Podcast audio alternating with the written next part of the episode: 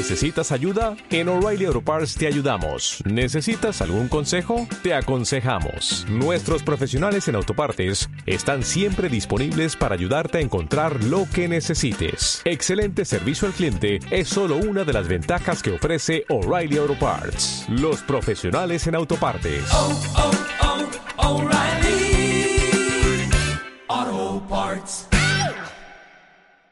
Ninguno que milita se enreda en los negocios de la vida a fin de agradar al que lo tomó por soldado. Le presentamos el programa En los negocios de mi Padre, un tiempo de exposición a la palabra para conocer lo que el Padre quiere que hagamos. Bendito sea el Dios y Padre de nuestro Señor y Salvador Jesucristo, quien nos ha prosperado y multiplicado en gracia y nos ha hecho más que vencedores por medio de nuestro Señor y Salvador Jesucristo. Soy el pastor Montoya y le doy la bienvenida a este espacio radial en los negocios de mi padre. Un jovencito a la edad de 12 años, cuando debía estar jugando como todos los demás de su edad, él se encontraba en el templo. Y lo más sorprendente de todo es que cuando su madre y su padre le preguntan, ¿por qué nos hiciste así? Él respondió, en los negocios de mi padre es donde me conviene estar. Muchas veces hemos eh, escuchado y de seguro que nosotros mismos hemos eh, dicho que estamos en los últimos tiempos, lo cual es cierto, estamos en los últimos tiempos y la iglesia está predicando de que Cristo viene y viene pronto. Pero algo que nosotros debemos de entender con respecto a estos últimos tiempos es que no es el tiempo para estar buscando nuestros propios intereses, nuestros propios deseos, nuestros propios proyectos. Es el tiempo para que nosotros preparemos camino para la venida de nuestro Señor y Salvador Jesucristo. Tiempo para hacer lo que el Señor ha determinado que nosotros hagamos en este, en este tiempo. Es el tiempo para que nosotros estemos dispuestos a hacer lo que Él quiere que nosotros hagamos. Y está establecido en la palabra. Hay tantas instrucciones en la palabra que nos eh, conducen, que nos eh, muestran el camino para que nosotros hagamos lo que el Señor pues ha dispuesto para hacer. Me gustaría invitarte a que visitaras nuestra página en internet www.ministerioscristorrey.com y si tienes cuenta de Twitter puedes seguirnos también arroba pastor Montoya. En el programa de hoy quiero compartir un tema que lo hemos venido trabajando ya por espacio de varias semanas, pero eh, quiero tratar el asunto de por qué muchas veces, pese a lo que nosotros hacemos, pese a lo que nosotros realizamos, no vemos mayores resultados. De seguro que usted ha leído en el libro de Deuteronomio, en el capítulo 28, que dice, estas bendiciones te seguirán y te alcanzarán.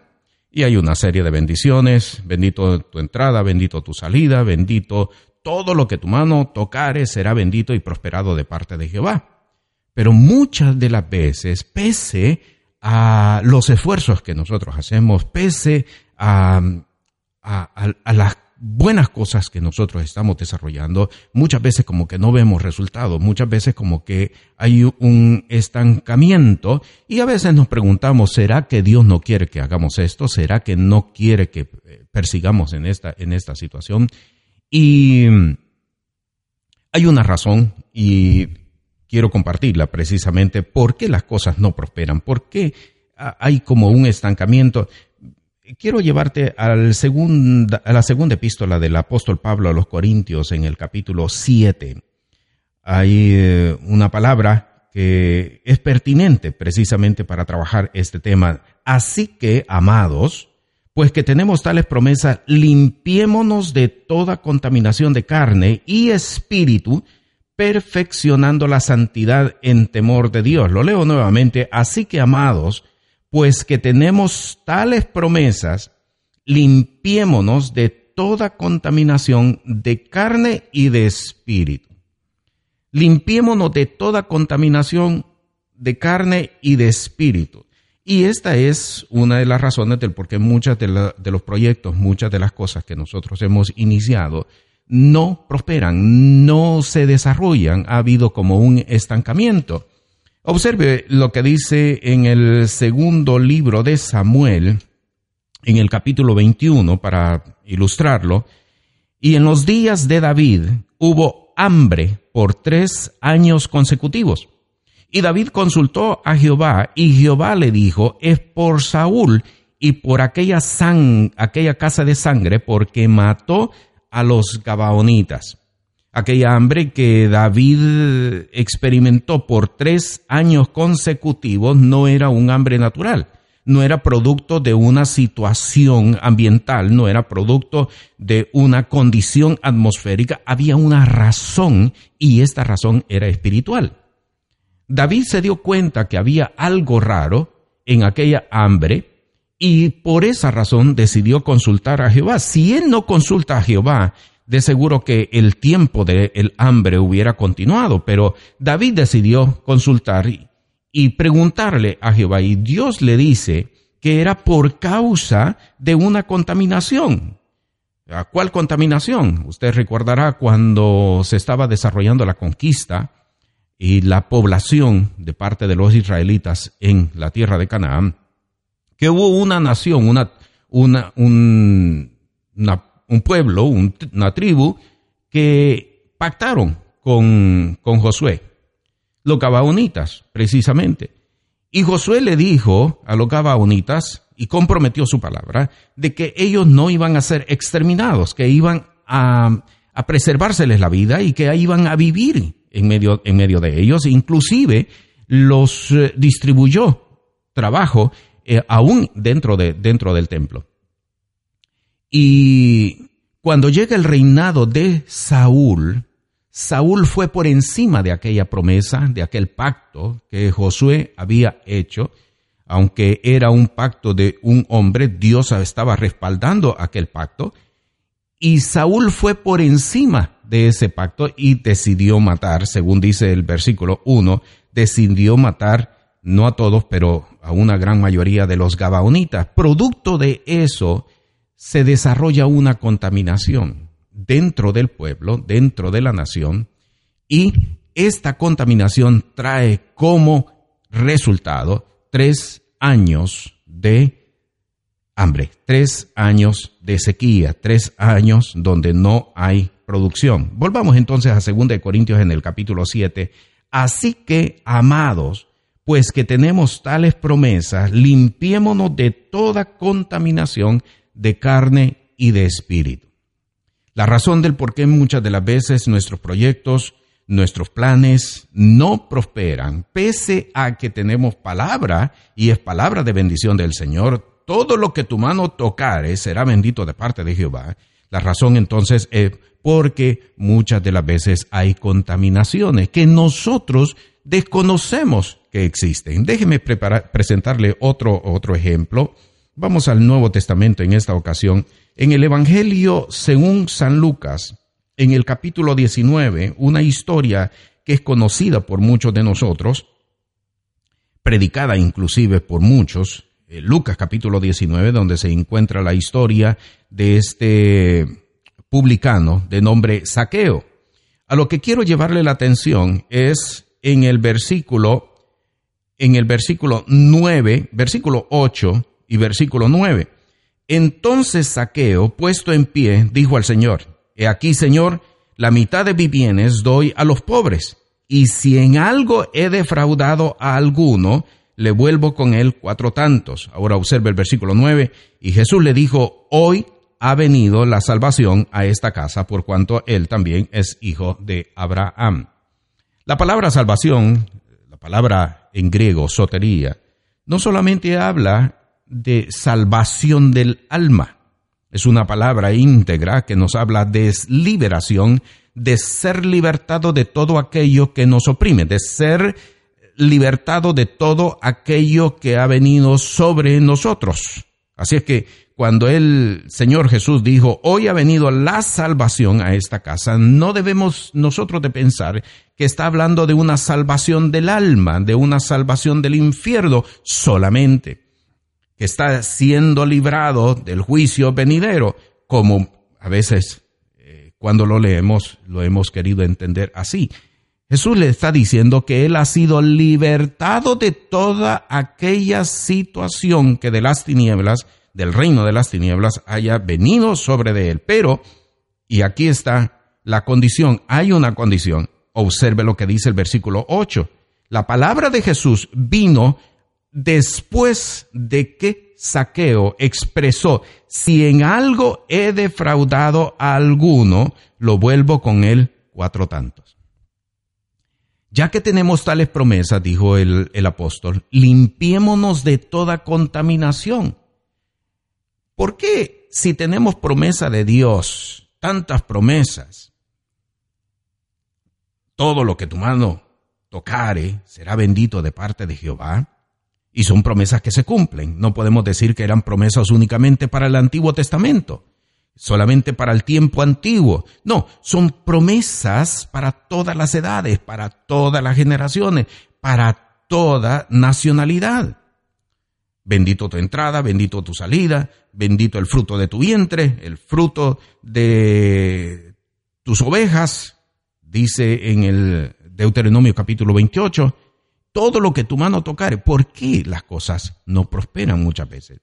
Porque tenemos que revisar contaminaciones que hayan sido producto de aún hasta de pensamientos que nosotros hayamos eh, elaborado en tiempo antiguo. Yo sé que hay muchas personas que hemos creído que las cosas que hicimos en el pasado no tienen mayor repercusión espiritualmente, por supuesto. Y déjeme decirle, sí, tienen una repercusión porque todo lo que el hombre sembrare, eso segará. Y no se está refiriendo únicamente desde el momento cuando hicimos una confesión de fe.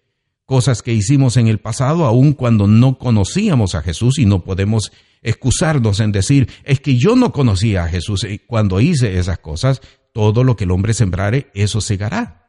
Pero no es para condenarnos, sino para que entendamos ya que tenemos tales promesas, limpiémonos de toda contaminación de carne y de espíritu. Hay un pasaje aquí que, quisiera revisar juntamente con usted en el Evangelio según San Mateo, en el capítulo, en el capítulo 4. Observe lo que dice en, eh, en el versículo, versículo 21. Y pasando de allí, vio otros dos hermanos, Jacobo, hijo de Zebedeo, y Juan su hermano en el barco con Zebedeo su padre, y póngale mucha atención a lo que sigue adelante, que remendaban sus redes y lo llamó. Que remendaban sus redes y lo llamó. Ahora, si tiene a bien conmigo buscar siempre en el mismo Evangelio según San Mateo, en el, uh, en el, el capítulo 5 en esta ocasión, pero ahora observe el versículo 48. Sed pues vosotros perfectos como vuestro Padre que está en los cielos es perfecto. ¿Qué es ser perfecto? Yo sé que eh, lamentablemente en la iglesia se ha metido muchos conceptos filosóficos y definimos la perfección como una virtud, como una cualidad de carácter, de una cualidad de, inclusive hasta de personalidad por las cosas que hacemos. Pero esa es una definición filosófica. ¿Qué es el perfecto? ¿Qué es lo que estaba queriendo decir Jesús cuando dijo, sed pues vosotros perfectos como vuestro Padre que está en los cielos? Observe que hay una comparación con el Padre que está en los cielos. ¿A qué se estaba refiriendo Jesús? Me llama mucho la atención y sé que a usted le va a impactar lo siguiente. En Mateo capítulo 4, versículo 21, la palabra que está traducida como remendaban sus redes, es la misma palabra en griego que en el versículo 48 del capítulo 5 fue traducida como perfectos. ¿Qué tiene que ver con remendar y perfectos? en el español es dos palabras completamente diferentes, pero en el griego es la misma palabra. En otras, eh, eh, eh, en otras palabras, si fuéramos a leer el capítulo, el capítulo 4, versículo 21, lo leeríamos de esta forma. En el barco con Zebedeo, su padre, que perfeccionaban sus redes. Ellos estaban remendando, pero el sentido de la expresión en el griego es que estaban perfeccionando sus redes. Por lo tanto, entonces, teniendo todos estos pasajes que hemos, que hemos leído, ya que tenemos tales promesas, limpiémonos de toda contaminación. Remendemos, perfeccionemos nuestras vidas, las cosas que nosotros hemos hecho en el pasado, tienen repercusión espiritual. Todo lo que el hombre siembre, todo lo que el hombre sembrare, eso segará, tiene repercusión en el pasado. Hoy ha llegado la salvación a esta casa. Fue una expresión declarada cuando, cuando Saqueo dijo, si en algo he defraudado, él estaba remendando su vida, él estaba perfeccionando su vida. ¿Qué cosas habremos hecho? ¿Qué cosas habremos dicho? ¿Qué cosas habremos pensado que contaminaron nuestras vidas? Que trajeron contaminación, o mejor dicho, que trajimos contaminación a nuestras vidas.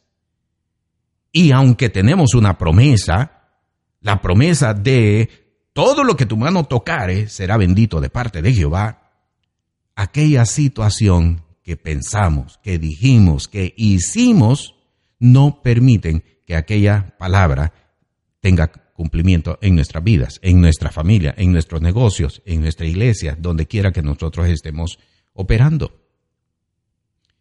Ya le, leí en el Antiguo Testamento, en la segunda, el segundo libro de Samuel, capítulo 21, hubo hambre en los días de David. ¿Qué culpa tenía David por algo que un antecesor, un predecesor había hecho.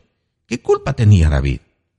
Pero como había un pacto dada por uno de los líderes, uno de los padres de la nación, aquella palabra tenía valor espiritual. Y cuando Saúl fue por encima de esa palabra, trajo, trajo contaminación, no para él, sino para el pueblo para toda una, una nación. Ya que tenemos tales promesas, limpiémonos de toda contaminación de carne y de espíritu. Observe usted que hay, ahora remitiéndonos a, la segunda epístola de Pablo a los Corintios, capítulo 7, hay contaminaciones de carne, dice, y de espíritu. En otras palabras, hay contaminaciones materiales, humanas, pero hay contaminaciones espirituales contaminaciones que tienen su fuente humana, material, de este mundo, pero hay contaminaciones que son el resultado de situaciones espirituales. Y si usted observa, de nuevo aparece la palabra perfeccionando la santificación en temor de Dios. ¿Qué cosas habrán traído, habrán traído contaminación a tu vida? ¿Qué cosas habrás pensado? ¿Qué cosas habrás dicho? ¿Qué cosas habrás hecho que han traído contaminación a tu vida? No vale el argumento de que eso lo hice en el tiempo pasado, lo hice bajo efectos ah, de, de situaciones emocionales, de situaciones de impacto que no me permitían a mí ser consciente de lo que estaba haciendo, no es argumento válido porque la responsabilidad estaba presente en ese, en ese momento. Es importante que nosotros revisemos nuestras vidas, revisemos nuestras acciones en el tiempo pasado, para que vayamos como en el caso de saqueo, si hubiese yo defraudado a alguno, porque el defraudar en el Antiguo Testamento, en la ley de Dios, estaba estipulado como una pesa falsa. Y dice la palabra que el peso falso es abominación a Jehová. Una libra mm, no pesada de 16 onzas, sino de 15 onzas, no es una libra. Pero eso, peso falso, dice la palabra, es abominación a Jehová. ¿Qué cosas habremos, en qué cosas habremos incurrido en el tiempo pasado que fuimos vistos como abominación, que le habremos provocado disgusto al Señor y eso no ha sido remendado. ¿Te imaginas un pescador tirando la red con algún orificio? Por ese, por ese orificio se estarían escapando los peces y no podría atrapar peces. Y el riesgo que corre es de que ese orificio se siga haciendo todavía más grande, se siga haciendo más, más grande. Por lo tanto, entonces llegará el momento en que perderá inclusive su red.